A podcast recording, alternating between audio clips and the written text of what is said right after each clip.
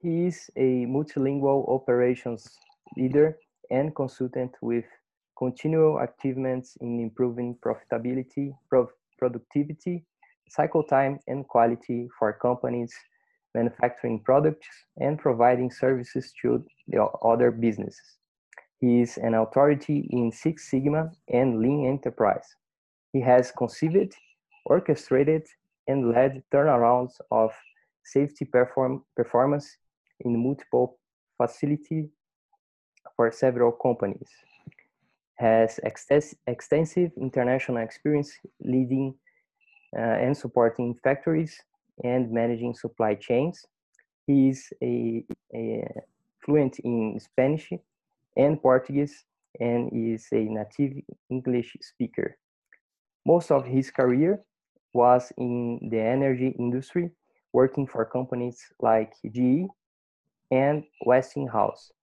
He's also got experience in leadership positions in a tractor company and an insurance company, along with consulting experience in many other industries. He is a mechanical engineer with a bachelor's degree from Northwestern, a top American university, as well as an MBA from Duke University in North Carolina. Also, he has helped many people to find jobs uh, since 2008, both as a volunteer and a paid job search coach. Currently, he serves as a volunteer with Veterati, a non-profit organizations that help military personnel uh, and their spouses to find work after their military service. A topic, we, a topic that we're gonna discuss a lot today. Speaking from Georgia, uh, I'm so happy to announce you guys that our guest today is Dave Boss. And like I said at the very beginning, Dave is fluent in Portuguese. So, Dave, seja muito bem-vindo ao Carreira Talks e muito obrigado por participar. Uh, obrigado por o convite. Um, e sei o inglês é muito bom. Uh, parabéns. Uh, estou muito feliz ter essa oportunidade de conversar com seu público sobre a minha carreira e, além disso, sobre conselho para encontrar emprego. Um, meus métodos eu uh, usei com vários brasileiros e, e, muitos, muitos americanos e pessoas em os países de América do Sul que um, falam espanhol. Então, eu acho que a maioria dos conceitos são aplicáveis em quase todo mundo. Muito obrigado, o prazer é nosso, obrigado pelas palavras. É, de fato, vai ser muito legal. É, a gente, aí turma, a gente bateu um papo aqui antes, né, da gente gravar nas últimas semanas aí, e as ideias aqui, as experiências do Dave é, são muito legais. Não tenho dúvidas que vai ser muito rico para todos, é, todos vocês aí que estão nos acompanhando. Well, let's do this talk in English. and we if we have some kind of language trouble, we we appeal to the Portuguese. Okay. Okay, sounds good. okay.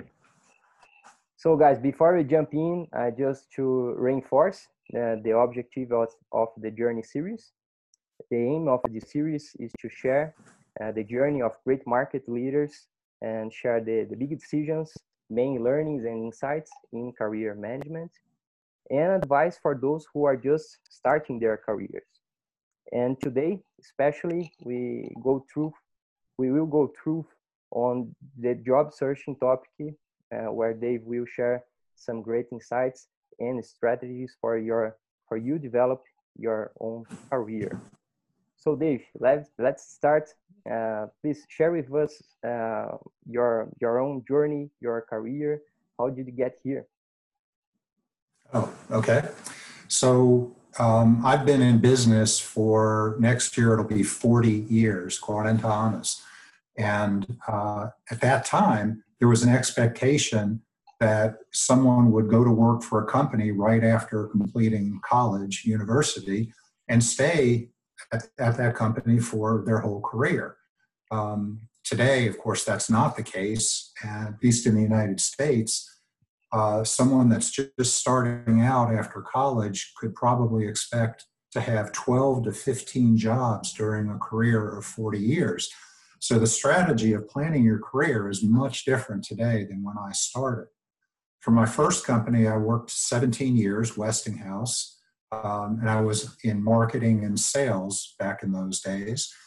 And, and I learned a lot about uh, technical issues as well. So the next company I went to was GE, which at the time was probably the most valuable company in the world. Since then, it's really fallen uh, compared to other companies. Um, but during that time, I went back to college and got my MBA um, to be more qualified to, to lead a business and moved into the operations area away from marketing and sales. Um, and uh, since then, I left GE after another nine years, I think. I've had a series of jobs, uh, sometimes consulting, sometimes roles inside of companies. But it's actually been a fairly difficult period um, because of uh, a major recession that we had right after we left GE in the United States. Uh, but with, all, with, with these different changes, I've learned my current consulting skills um, by being forced into various situations. Some of these jobs I left, others the companies reorganized due to the economy, and my jobs were eliminated. But I've been very happy to have all that experience in all these different companies because it makes me a better consultant today. Great. Let me make you a question. Uh, uh, I'm gonna ask you this uh, late on in, on our interview, but uh, you said that you spent a lot of years on a few companies, uh, and today is that our young professionals spend uh, have a different approach of, of the career. Uh, do you have some uh, today? There is some uh, average time that you spent that's in, in, in each company or each each positions where when is the the right moment to move on on the company or on the position how can you uh, help well i don't think there's a requirement to move on quickly. I mean if the person enjoys the company and they're doing well and the company enjoys having them you know they shouldn't be looking to leave every 3 years. But I think today, because the way technology changes in many uh, different job areas, um, if somebody's in a company for more than about five years, maybe they should start looking around because when I was coming through, if somebody kept moving every five years, it looked like they weren't a very stable employee. But today, if somebody's in a company for five or 10 years, people look at it and say, well, are their skills up to date? Have they done anything challenging? Have they been in a routine for all this time? Uh, and, and, so, especially for younger people, uh, when you're inside a company, even today, you know your your your your salary increases are are smaller. Your opportunities for promotion are smaller. So somebody that stays uh, in one company versus moving to others by the time, let's say, they're 30 years old, the person that successfully moves in a planned way probably has a higher rank, a higher title, and is making more money. Um, so I, I, would certainly say that to have the nice blend between stability and continually facing new challenges, I'd want I'd like to see somebody move say every three to four years. But I think a young person, even if they're already in the workforce, it's never too late to, to write out a plan of what your objective is for the highest job that you want. And what are you going to do between now and then to try to achieve that job? Yeah. And that might involve changing your jobs, changing your companies several times. Yeah. Great. Uh, let me ask you about your your journey. Along your journey, uh, there is a specific job or activity or projects that you learn the most. Yes, uh, very much. Uh, the one that comes to mind, um, my first uh, my first uh, real role in operations, I was a plant manager for GE here in Atlanta for four years. And it was great because it gave me the opportunity to have profit and loss responsibility. So the success of the business rested on my abilities and the abilities of the people that worked for me. And it was really the best of both worlds because it was like a small business, uh, 30, $30 million US dollars in revenue, which is about 160 million reais uh, each year. Um, so it was small uh, where I got a lot of authority, but it was part of GE, a multi billion dollar company. So we had all the resources we needed to be successful. Um, but there I learned a lot about uh, dealing with people, how to motivate and lead people rather than command them to do things. Um, I learned how to make money, how to price uh, our products and services, how to look for efficiency uh, among the workforce. Um, so it was a very rewarding, uh, exciting job, and I learned probably the most in that in that four years. Yeah, great. And let's talk about um, uh, now about uh, studies. Uh, how did you choose your your studies, your courses?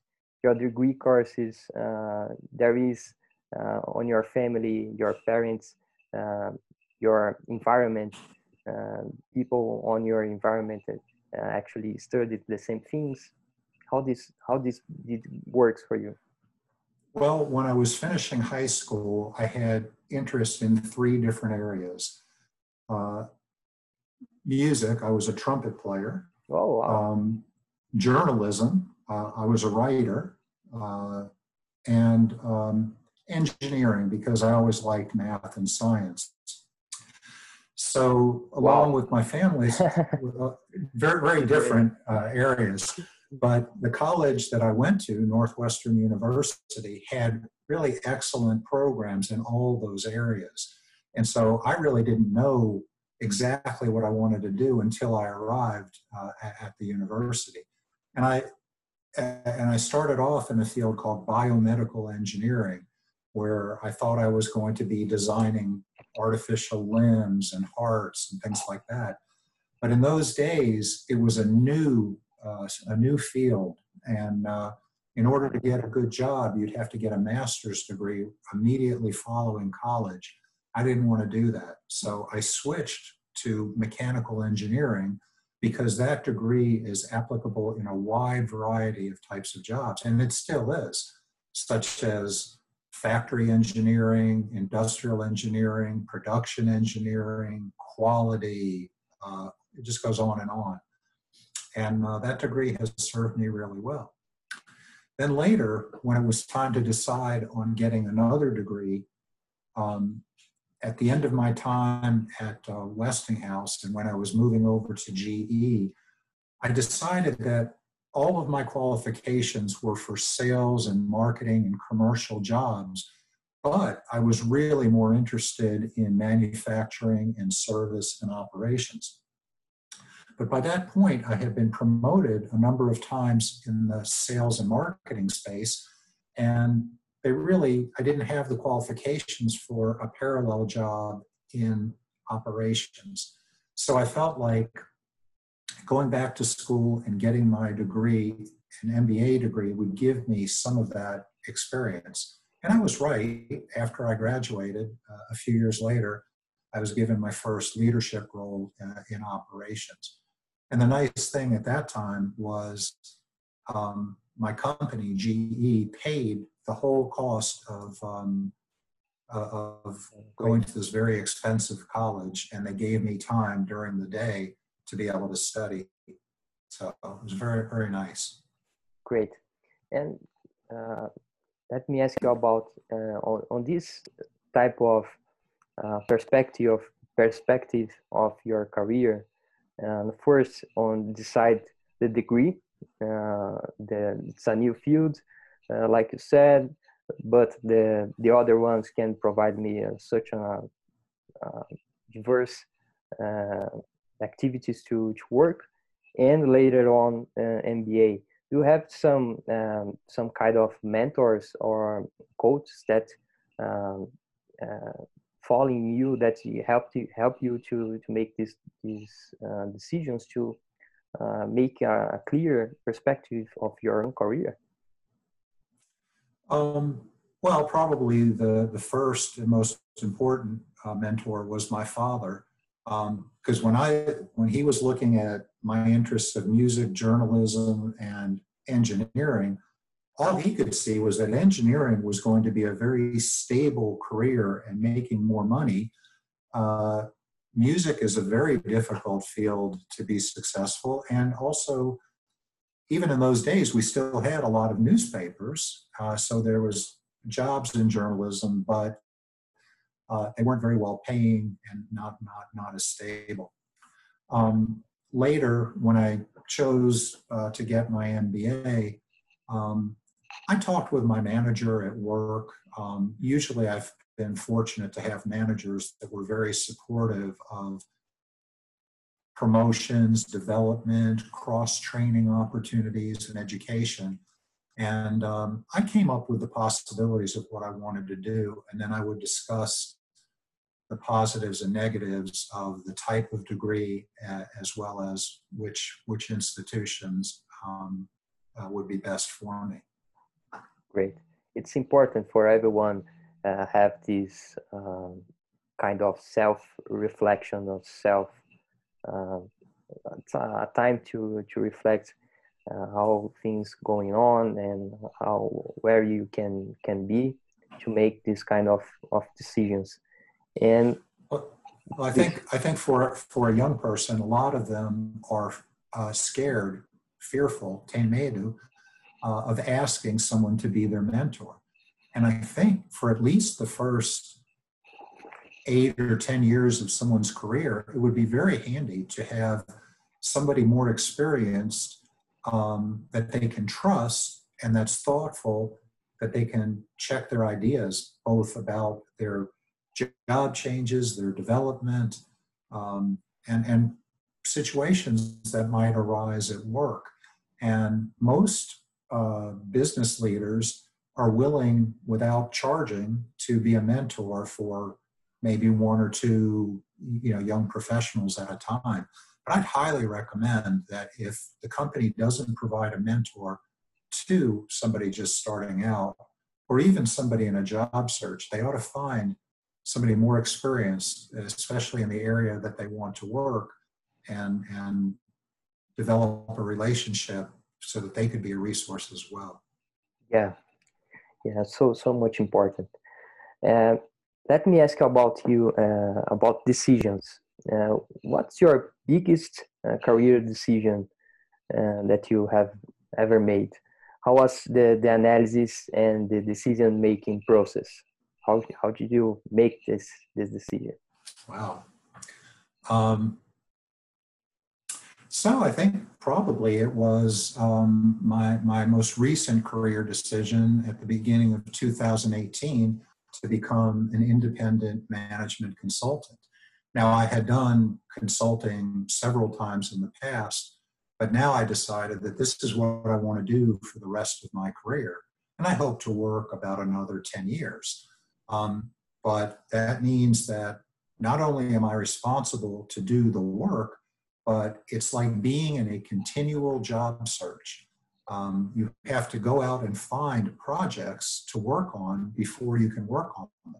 And then when you're working on those projects, um, um, you, you, have to dedicate some time to get the next projects. So when this project ends, you've got more projects to do.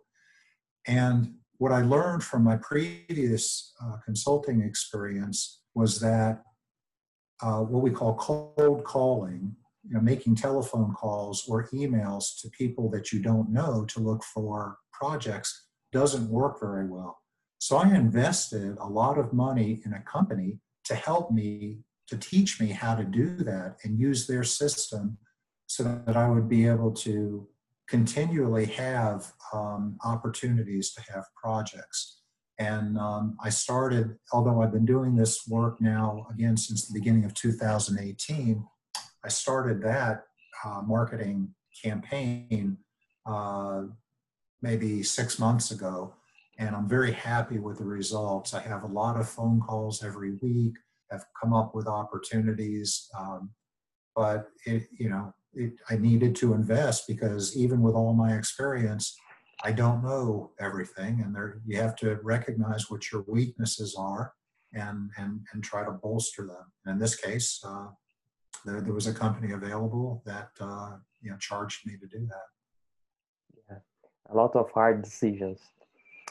Uh, well, let's let's jump in on the the main topic of uh, job search, job searching. Uh, please share with us uh, the main elements or steps on the job searching. Tell us uh, more about your methods or how you see this topic. So I see uh, two things that are common to both the United States and Brazil for 98% of job seekers. They do something that I call click and pray. This is a, my, the mouse from my computer and so what they do is they go to LinkedIn, they go to different job sites, and they click on the application, and then they pray that somebody's going to look at their resume. Uh, the other approach that they might use is they might post on LinkedIn or Twitter, "Hey, I need a new job. Anybody, do you know of jobs for me?"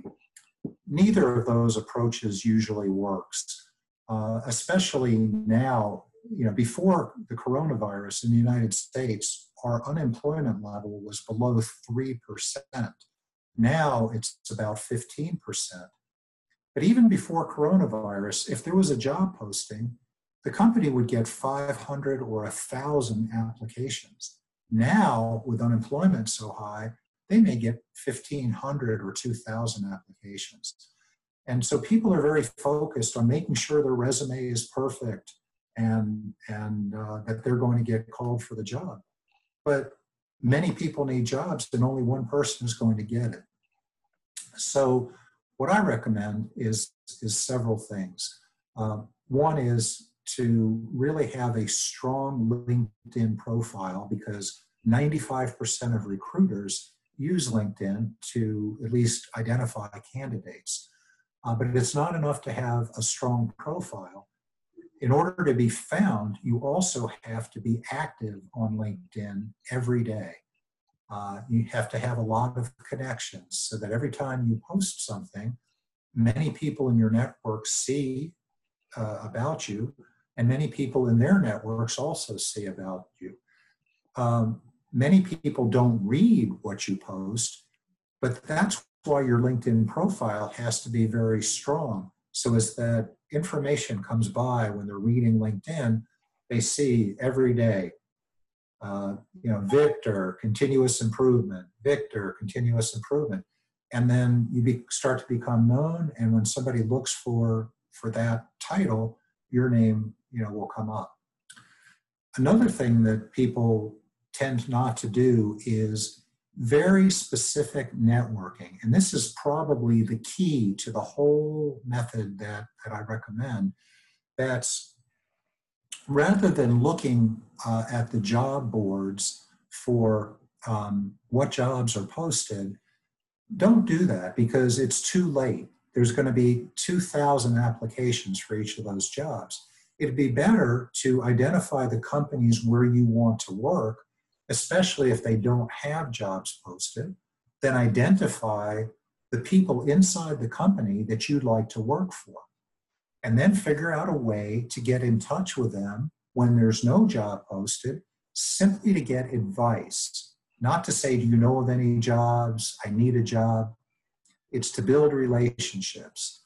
And it's like making a friend. You know, you, are not good friends after your first uh, encounter in order to build a friendship, you have to have different interactions with the person over a period of time. And I recommend that a person start out with a list of 10 companies where they think their skills would be needed and identify people in those companies through LinkedIn that they'd like to talk to.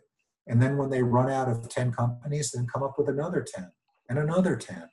And then every day you'll have things to do like sending emails to those people, preparing for calls, writing thank you notes for those calls. Um, and so every day, instead of wondering, what am I going to do to find a job today? There's always something to do when you've put in place a system like that. Um, and I think another thing that people put too much emphasis on is making their resume perfect. The resume has to be strong, the resume has to be good, but get some advice if you don't know how to write one. Follow the advice and put that aside. There are many people that feel like, I didn't get this job, so I need to change the resume or put these keywords in there. It really doesn't matter. Um, what matters is getting a, an advantage over the rest of your competition by knowing people inside the companies so that when they need someone like you, you know, Victor is the first person that they think about. And maybe they have to interview five or six people, but they don't have to post it on the job boards. Um, and wouldn't it be nice if that person is making sure that you're one of the five people that he's going to interview? Great. Uh, awesome point of view. I've uh, I have a lot uh, some questions to, to make uh, for you, but uh, my, my first one, most of our audience are interns, young students. Uh, do you have some tips for for those kind of of kind of professional that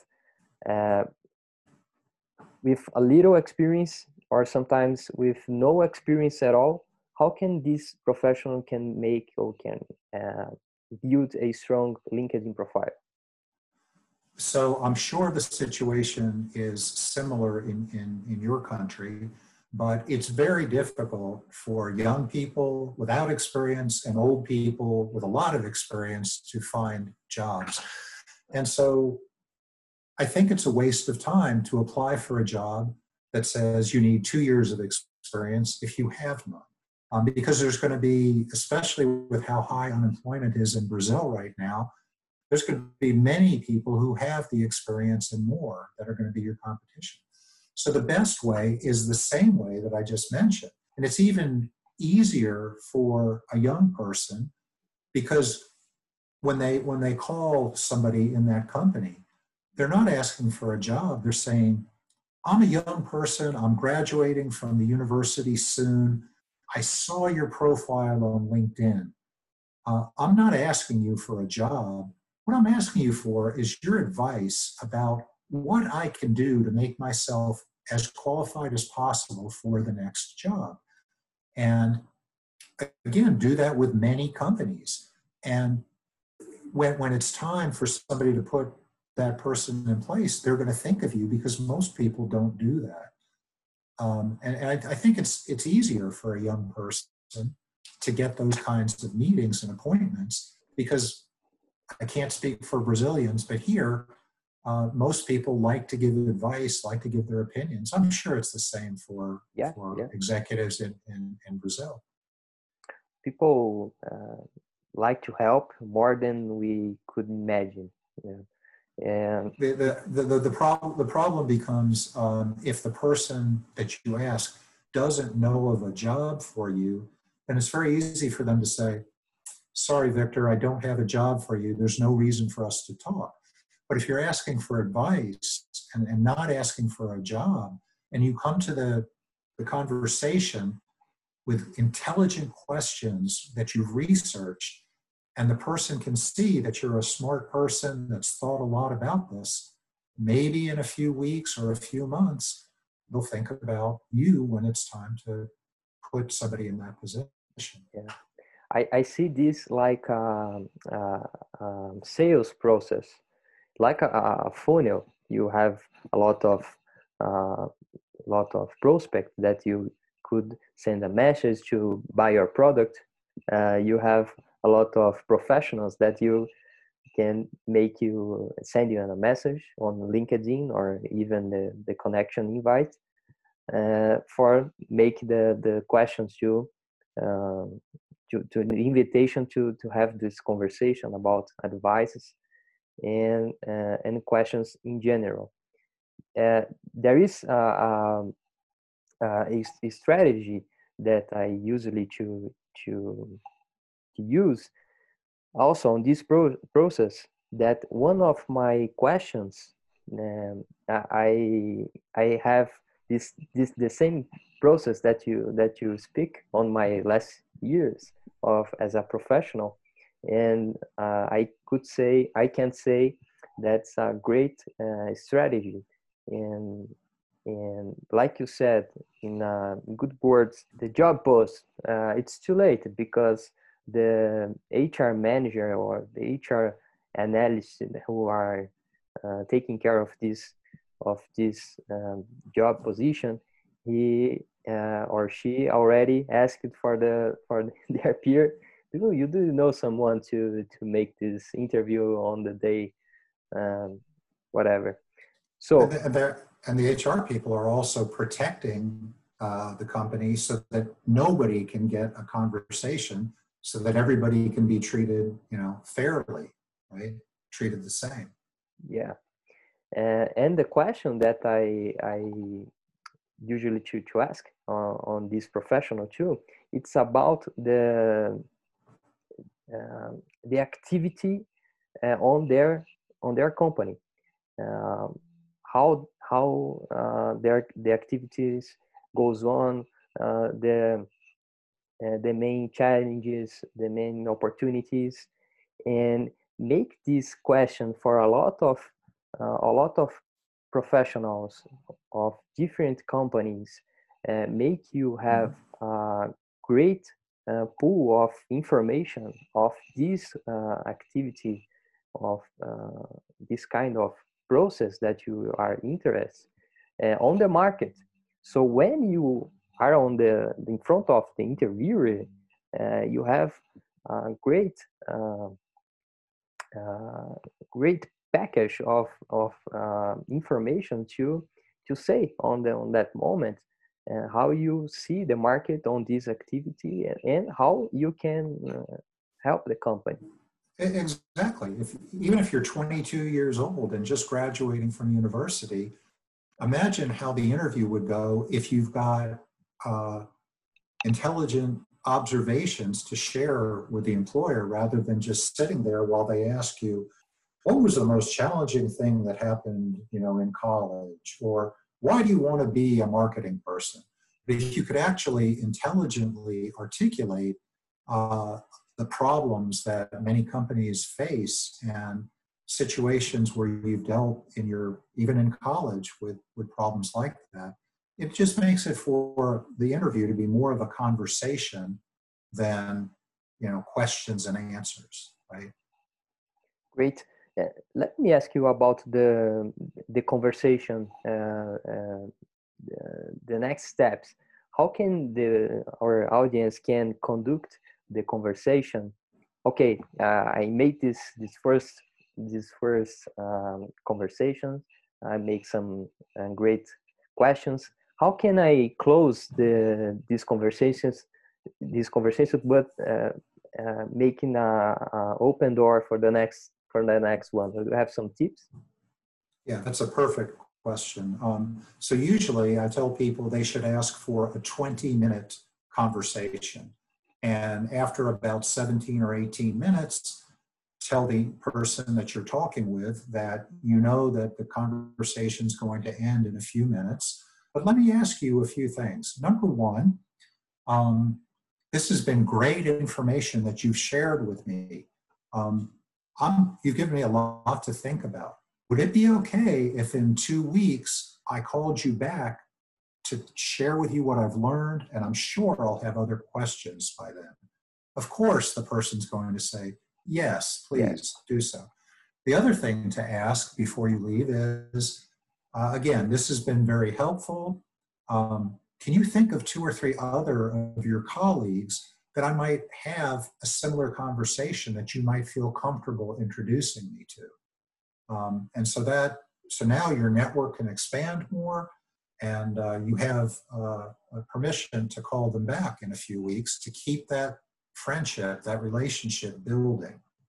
And then maybe after the second call, they're not going to want to talk many more times, but you could follow up every two weeks with an interesting article you found on the internet about their company, about the industry, about their favorite uh, football team. Um, you know, something to keep your name in front of them. Uh, and uh, I make this these conversations. When can I send the the resume? Uh, especially when there is no um, job uh, positions yeah. it's open. Uh, but I, I i want to work on that company. How can i conduct? It's a great question. Um, I, I i recommend that somebody never sends a resume unless someone asks for it because you're a nice man. Uh, I, I, you know, I like you. But if you sent me your resume, I didn't ask for it. I'm probably not even going to look at it. So it doesn't do you any good. Um, but if you're having these conversations, when you ask the person for a conversation uh, with an email or a message on LinkedIn, uh, the person's either going to look at your LinkedIn profile or they may ask you for a resume. Well, certainly, then you could send that to them, a, a curriculum, a, a resume. Um, but many people lose. I, I, think somebody should have control of where their resume is. Uh, and I'm sure it's the same in Brazil. In the United States, there are many recruiting companies, headhunters, that are not particularly honest. And we don't have time to talk about all the different things that are bad that can happen when somebody has your resume that you don't want them to have it. Uh, so um, I would never send my resume to somebody that hasn't asked for it. And even if they ask for it, you know, don't, don't be real excited that they ask for it. You need to understand what are they going to do with it? Why do they want it? Um, and it, it's here, and I'm sure there it's very unusual that when a recruiter is looking for a new employee, they're not going through, most, of them are not going through those resume piles. They're looking on LinkedIn as their first as their first step because almost everybody has a LinkedIn profile. Yeah. And let me come back a little on the point of uh, having a strong LinkedIn profile uh, what's your opinion about making content on on LinkedIn, writing an article and sharing posts? Uh, I particularly see this point on my on my own career. I have a a uh, before I do that and after I do that. Uh, I started working with lean management at Itaú. It's a huge bank here in Brazil and we started to working with a consultant uh, agency, um, Lean Institute Brazil. Uh, and this working is going so well that we decided to make a article together. I was a co co-author of this article to uh, documentate and share uh, the application of our of our work on lean management at banking. That's a new thing uh, on banking, you know, on banking in, in a general way.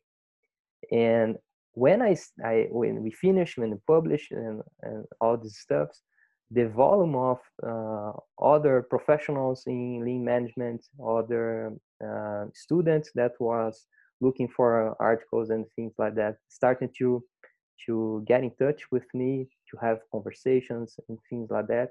So for me, it's was so important uh, participating on this on this article, and uh, I have already uh, starting to make uh, some little little uh, texts on on on LinkedIn, and also I started on, on inside the company. We have some uh, communication system and inside the our our company and i started to make some uh, some tests on on lean topics and for share our ideas uh, inside the company.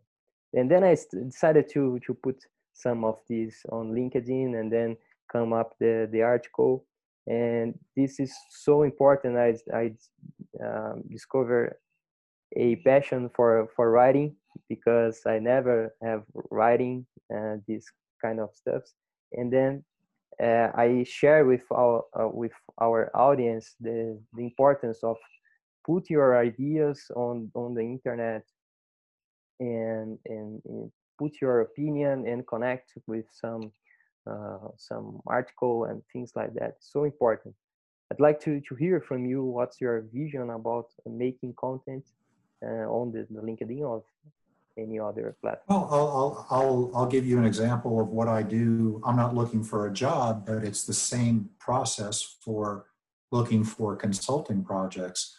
So every day, Monday through Friday, um, I post something that I find on the internet, an article from a magazine, for example, and then I add my comments, maybe three or four sentences of comments about what that why you should read the article, why it's interesting. And in my experience, almost nobody opens the article. But that's not the point. The point is every day somebody sees that every day I'm trying to be helpful in putting uh, information, um, not always about what I do, but what the people I want to work with, what's interesting to them. So where I do lean, like you do, lean manufacturing and process improvement, the executives that I want as my clients, they could be interested in that, but they could be interested in uh, recruiting, uh, retaining employees, um, uh, uh security, cybersecurity, uh, COVID prevent, you know, protection and things like that. Um, I personally don't think it's worth writing long articles on LinkedIn or even long posts because, um, in my experience, again, a short post that's interesting, just a couple of paragraphs, usually gets a lot more views. Uh, and if you're looking for exposure, longer one.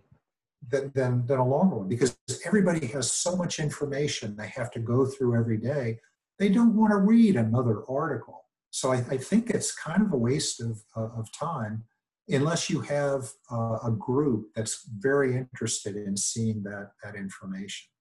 Um, I run a group myself on LinkedIn, um, but I post all the articles there and get very little engagement from people. Um, but they see that I'm posting every day, and that's a lot of the objective there. Um, the other advice about posting is in the last few years, LinkedIn in particular, which is where most business people are looking for this information, went from a business platform meant for uh, people to find jobs and companies to uh, look for employees and consultants to find work uh, to now it's becoming more more and more like facebook. And so many people suggest that you reveal a little bit about yourself. What are your interests? What are your weaknesses and frustrations? I personally don't think that that's a wonderful idea, but a lot of people have success doing that. But certainly, if you do put um, information like that uh, uh, on, you know, the personal type information, you ought to make sure that it's it's not very controversial and it's something that you you want to be known for talking about. Um, so, you know, if you're a, a manufacturing person, um, you know, maybe you're not the best authority to talk about COVID, right? Or, um, you know, with what's going on in the United States right now with, um, you know, the racist, the racism um, protests and, and the Black Lives Matter movement and all that if you're not somebody that's really knowledgeable about that, it can be pretty dangerous to put your opinion on, and uh, you could you could hurt yourself. Whereas you're especially if you're trying to find a job, I think it's better to maybe expose a little bit of your personality, but in a very professional way and, and not being controversial. Great. Dave, let me ask you a uh, little uh, a question uh, more open and uh, about the, the young professional. Uh, what um, skill or competence do you like it's uh, most important or it's in it's good for for the younger ones uh, to spend time and energy to develop and on the the early years of their career so, so of course that varies between the types of jobs and careers they want but i think something useful in any type of job would be a basic understanding of finance and accounting. How does a company make money? Um, so if you're in sales, you can understand why a price, a higher price um, is better for the company. Um, and you know, cutting the price, reducing the price just to get the order may not be a good thing an engineer needs to know about finance and accounting because he's given projects that he needs to do and he needs to know how to keep track of the costs and what are the important metrics uh, in, involved in the project. Um, even HR people, um, you know, when they're trying to set salary expectations and do strategic planning for the coming year, finance and accounting knowledge is uh, is crucial. Um, sales, uh, basic knowledge about sales for any job. You know, you're doing sales when you're looking for a job for yourself, even if you're not a salesperson. You're doing sales when you're trying to stand in front of the executives in your company and trying to sell a project to them. You may not be in sales, but they need to approve what you're doing.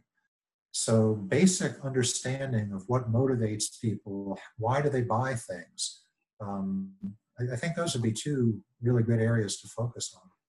Great. And one more question about the, the younger ones about leadership.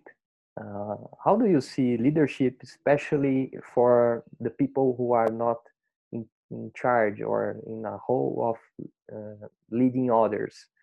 Uh, the younger one just came up to the to the company. How can this younger professional, this intern, can and be a leader of this of his activities well that's the key he can be a leader of his activities without having a leadership position um, so here it's important to have a little bit of education number one that mentor that we talked about a few minutes ago um, to help them uh, and it's probably an area that reading books can really help. There's a real, you know, there's a lot of really good books on leadership. Um, you're not going to learn to be a leader only from a book, but if you understand the basic concepts of what successful leaders um, have employed, um, when you're exposed to those situations, you you have at least some knowledge to to rely on when you when you make those decisions.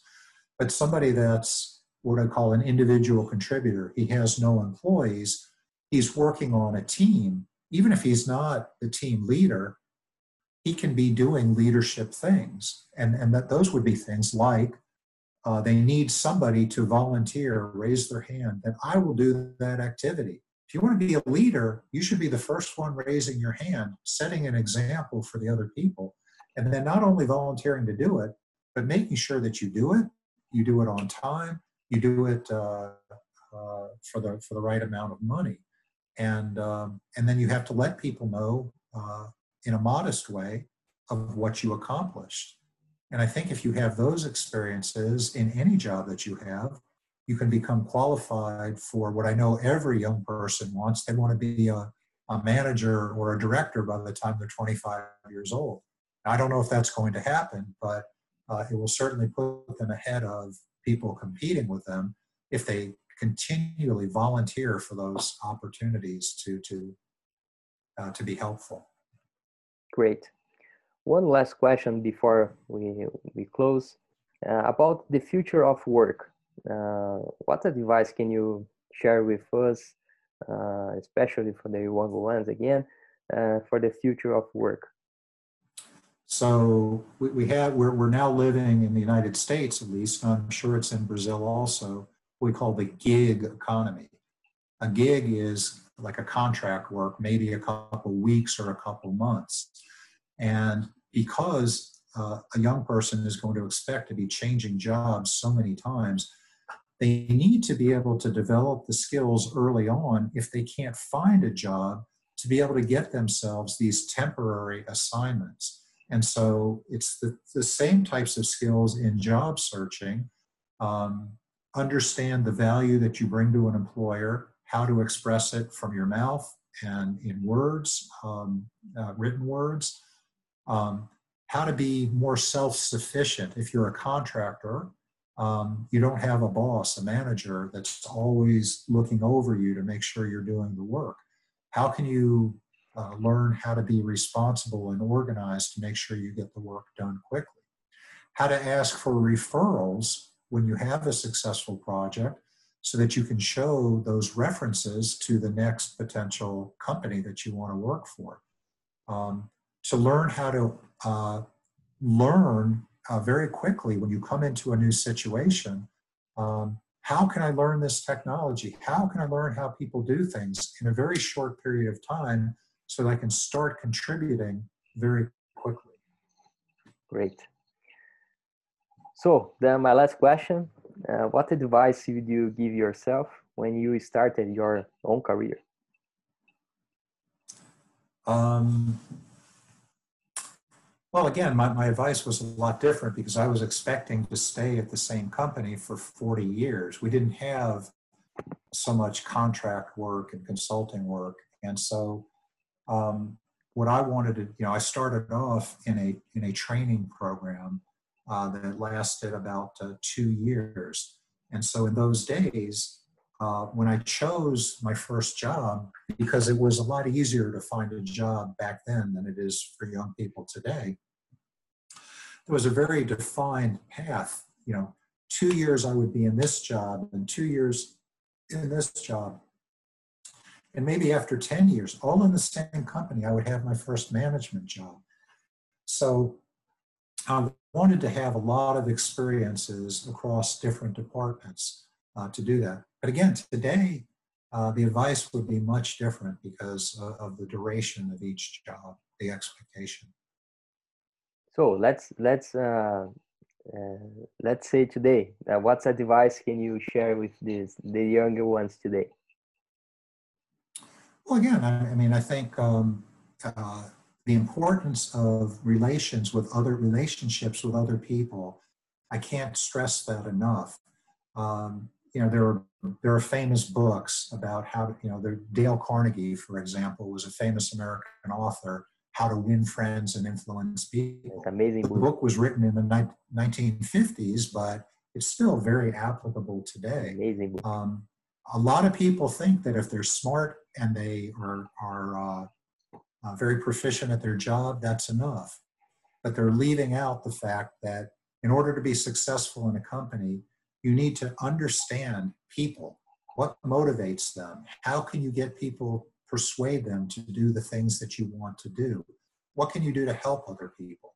So it's no longer enough to have, the, have good technical skills in IT or engineering or finance. You've got to be really good at people also. Great. So let's let's go in Portuguese from now. Dave, muito obrigado por participar com a gente. Foi muito legal ter essa conversa com você. É, foi muito rico. Não tenho dúvidas que vai ser de grande ajuda para a nossa audiência aqui. E mais uma vez, muito obrigado. Uh, uh, obrigado você e uh, foi um prazer te conhecer e conversar com, contigo. Um, eu tenho perfil de LinkedIn, Dave Boss, de Atlanta, Georgia, um, e seu público, sua audiência um, pode conectar no LinkedIn comigo. Um, e se eu posso ajudar uma pessoa com conselhos, uh, vou tentar, ten, tenho a, a, a vontade. Muito bom. É, eu vou botar todos os links uh, na descrição do, do vídeo aqui para vocês acompanharem. É, sigam o Dave, eu vou colocar tudo aí para facilitar para vocês. E Dave, mais uma vez, muito obrigado e até a próxima. E mais uma vez, para mim, o público, você precisa uh, falar no inglês, que eu falo muito bem no português. so, Dave, thanks a lot for, for joining us today. Your Portuguese is so good. Uh, thank you for sharing your all your ideas and your experience, amazing experience. And thank you for for getting in touch with us. It was a big pleasure to to receive you you here. Thanks again, Victor. Uh, have a, uh, a nice evening and stay safe. You too. See you next time. Bye bye. Okay. Bye bye.